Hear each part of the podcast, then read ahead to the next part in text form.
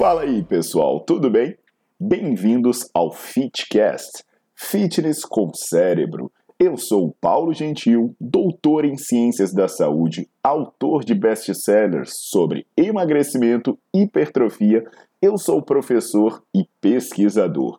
Este canal foi feito especialmente para quem gosta de cuidar do corpo, mas não descuida da inteligência.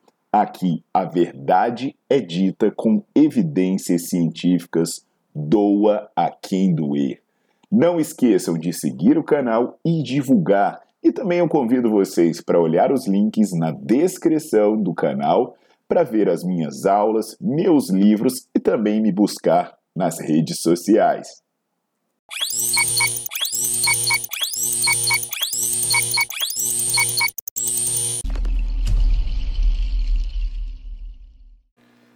Olá, galera, tudo bom? Aqui é o Paulo Gentil e eu estou de volta agora para falar um pouco sobre alimentação, especificamente sobre essa história de cortar ou reduzir muito a ingestão de carboidrato. Será que isso vale a pena? Será que isso pode ter alguma implicação para a sua saúde? Então, a primeira coisa que eu peço para vocês antes de começar é para já deixar o like no vídeo, para já começar a seguir o canal, para se manter atualizado de tudo que eu posto por aqui. Sobre essa questão do carboidrato, você vai ver muita gente fazendo uma apologia a evitar o carboidrato e algumas pessoas, inclusive, demonizando a ingestão do carboidrato, como se comer carboidrato fizesse mal para a sua saúde, e aí pregam que você deve não comer carboidrato ou comer quantidades extremamente baixas. E a pergunta é: será que isso vale a pena no longo prazo? Que tipo de informações nós teremos para as pessoas que estão decidindo adotar esse estilo de vida. Bem, saiu um estudo que envolveu 15.428 pessoas com idade entre 45 a 64 anos, as pessoas foram acompanhadas por 25 anos, e somado a isso foi feita uma meta-análise. Essa meta-análise totalizava 432 mil 179 pessoas. Então são informações aí de quase meio milhão de pessoas. E eles acompanharam pessoas e as dividiram de acordo com a ingestão de carboidrato. E o que, que eles verificaram é que havia um maior risco de morte em quem consumia pouco carboidrato, em quem consumia menos de 40% das calorias vindas do carboidrato. Agora, também havia um maior risco de morte em quem consumia um excesso de carboidrato em quem comia mais do que 70% das calorias da dieta vindo do carboidrato. Agora, o que era associado com uma melhor é, expectativa de vida, uma menor taxa de mortalidade, era o consumo moderado de carboidrato, na casa de 50%, 60% das suas calorias vindas do carboidrato.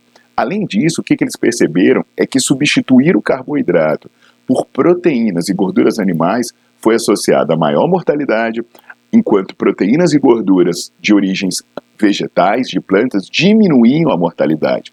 Então percebe que muita gente por aí está pregando que você deve demonizar o carboidrato, e, em vez disso comer bacon, comer carnes, comer é, é, alimentos de origem animal processados. Isso, na verdade, pode estar associado a diversos problemas de saúde, o que se reflete numa menor expectativa de vida.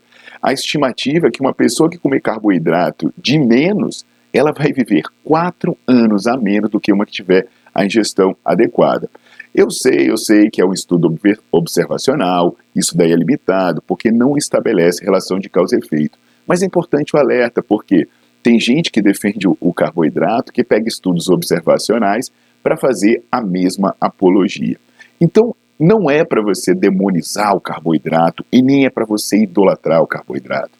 E muito menos parar com essa teoria de conspiração, dizendo que existem pessoas te obrigando a comer carboidrato, porque nem o estudo nem eu estou falando isso.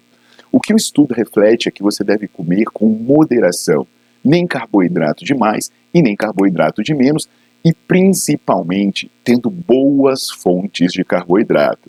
É óbvio que comer uma fruta, comer uma aveia não é a mesma coisa que comer um bolo, que comer um chocolate. O problema é que as pessoas estão confundindo dieta com religião, estão confundindo nutrição com religião e o fanatismo acaba emburrecendo, as pessoas adotam posturas radicais. Então, nada de pânico, é adotar uma dieta equilibrada para ter uma vida saudável e ter uma boa expectativa de vida. Tá legal? Entendido isso, pessoal? Então não se esqueçam de deixar o seu like, de curtir o canal e de também visitar a minha página para ter acesso às minhas aulas, meus artigos e ver a minha agenda de curso. Um abração e até a próxima.